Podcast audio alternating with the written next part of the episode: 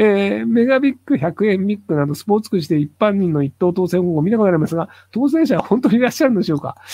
いやー、僕もね、結構ね、いないんじゃないかと思ってる派なんですよ。一応ね、いるということになっていて、厳密に管理をしているって、みずほ銀行が管理をしているっていうふうに言われてるんですけど、その、言われてるというだけで、証拠を見たことがないんですよね。で、たまに宝くじ当たったっていう人が大失敗したみたいなニュースもあるので、あの、必ず当たりが出てないわけではないと思うんですけど、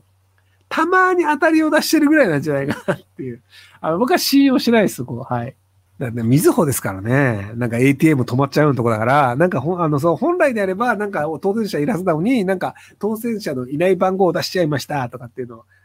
まあ、みずほだから信用できないっていうね。はい、すいません。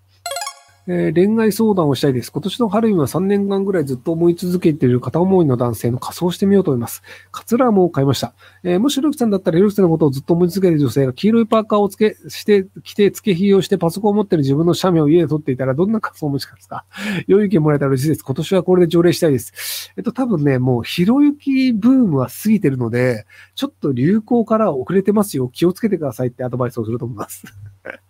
で、あの、僕はモノマネをしてる人が芸能人の人も含めてちょこちょこいるので、いたとしても、あまあまあ、なんかそういうの流行った時代もあるからいいよねっていうんですけど、あの、一般的なリアクションは怖いです。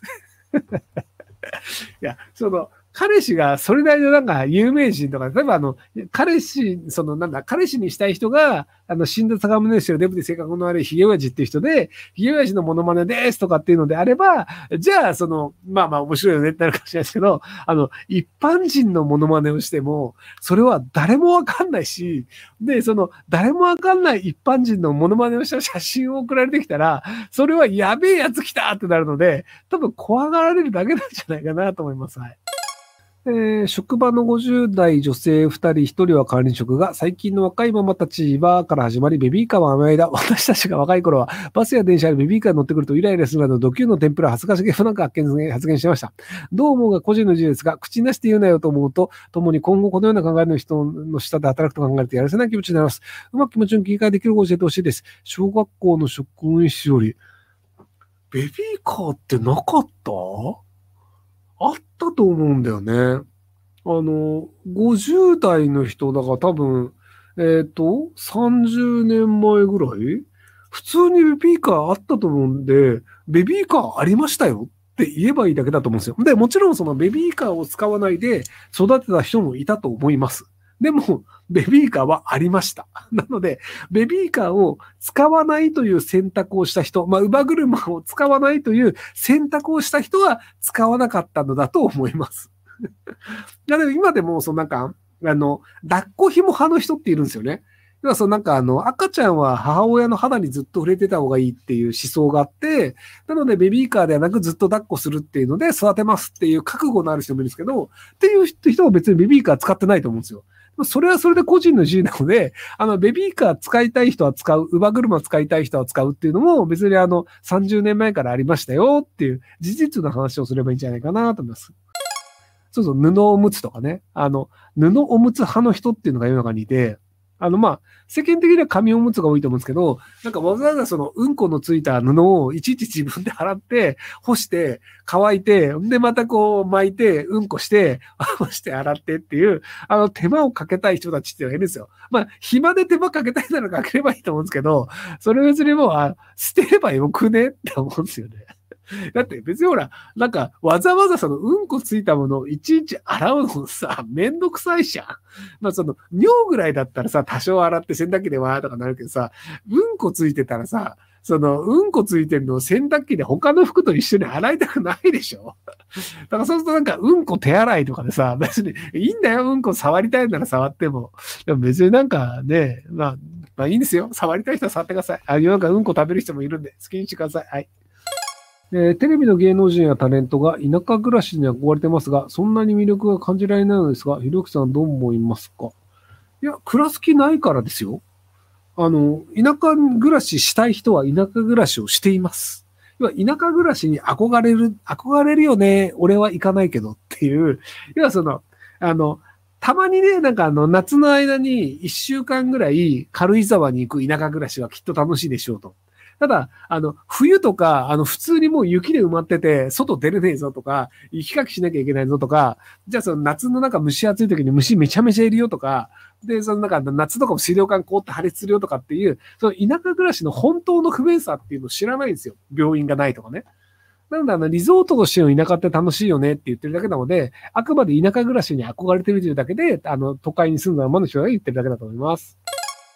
えー、別居中、離婚訴訟中です。婚姻費用の支払いが始まった途端にありとあらゆる手段で訴訟の引き延ばしをされています。早く忘れるにはどうしたらいいでしょうかまた、効果的なやりせを何か思いつきますか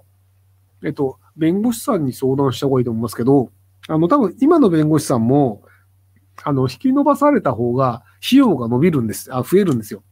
なので、今頼んでる弁護士さんも、あ、これは引きの、相手が引き伸ばしたし、それ乗っかってった方が裁判の回数増えるから、結果として自分が得するよねってなっちゃってると思うので、なので、一回はその、今出てる資料とかを全部持って、他の弁護士さんに相談してみてください。で、このパターンだったら、こういう落としどこを作って和解をするとかで、早く終わる可能性がありますよ、みたいなのも教えてもらえる可能性があるので、で、法テラスとかでも一応相談できるんじゃないかな。なので、あの、他の弁護士さんに、あの、具体的な相談をした方がいいと思います。その状況だったり、証拠だったりとか、あの、その出してきた、あの、なんか答弁書とかもいろいろ出してみたいな。えー、自分が書いた漫画がアニメ化されるという前提で考えてください。セット候補を知りたいです。お気に入りのバンドをそのアニメで使ってほしいので原作者としてお願いします。しかし2つの問題があります。このバンドを使ってほしいが売り上げに不安があるので別なりにその価値をボーカルに持ってきたい。このバンドのボーカルにあったら人間的がなかったが本当にこの場合の交渉の際の注意点をアドバイスをお願いします。えっと別にあの、バンドの曲の売り上げをえっ、と、原作者が意識する必要はないです。なので、その原作者がどうしてもっていうんだったら割と通ります。なので、そこは全然気にしなくていいんですけど、えっ、と、このバンドのボーカルにあったら人間的に合わなかったっていうのであれば、多分それは普通に言った方がいいと思いますよ。原作者として、なんかその、こういう人間性の問題がある人を自分のアニメには使いたくないですって言えば、割と、あ、そうなんですか、じゃあ会話合わせになると思うので。早めにとかもうあの、収録終わりましたとか、もうすでにあの、なんか第一話できちゃってますとなると、すげえトラブルになるので、いやいや、なんとかってなっちゃいますけど、最初のうちに言えば、そんな問題にならないんじゃないかなと思います。選んだ自由幼稚園は縦割りで子外遊び、卒園まで工作、歌、勉強、運動出しです。子供として考え、考え、関わり、思い切り遊ぶことは非認知能力を伸ばせると期待していられました。運動系と雲の習い事はせます。しかし一方で、例えば横峰子宮卒園した子は掛け算漢字、逆立ち歩き、かっこ結構すごいができ、小学生上がった時、俺できるやんと学校に助かえる気もします。幼児期にどちらを体験させた方が子供の将来いと思いますか？逆立ち歩きとかどうでもよくない？あと、その小学校の時に掛け算とか漢字ができるとか、別にそんな大したことじゃないですよ。いずれできるようになるので。その、いずれできるようになることを早めに覚えさせるっていうので、なんかすごそうな気はするんですけど、別にその子の人生にとってプラスになることあんまないっすよ。要は順番の問題でどうせ誰、みんなできるようになるので、なので、その楽器ができるようになるとかで、例えば幼稚園のうちにバイオリンを習いました。で、小学校の公立行ってもバイオリンとか覚えないじゃないですか。なので、バイオリン弾けるんだよ。あ、それすごいね。要はその、小学校で時間の問題でやることをやっても、あの、どうせ同じ状態になるだけなんですよ。なので、小学校でやらないことを教えるっていう方が僕マシだと思うんですよ。で、そういう意味でいくと、逆立ち歩きはまだマシかもしれないんですけど、逆立ち歩きが、じゃあ人生のうちに逆立ち歩きをすることで役に立つ機会がどれぐらいあるかっていう。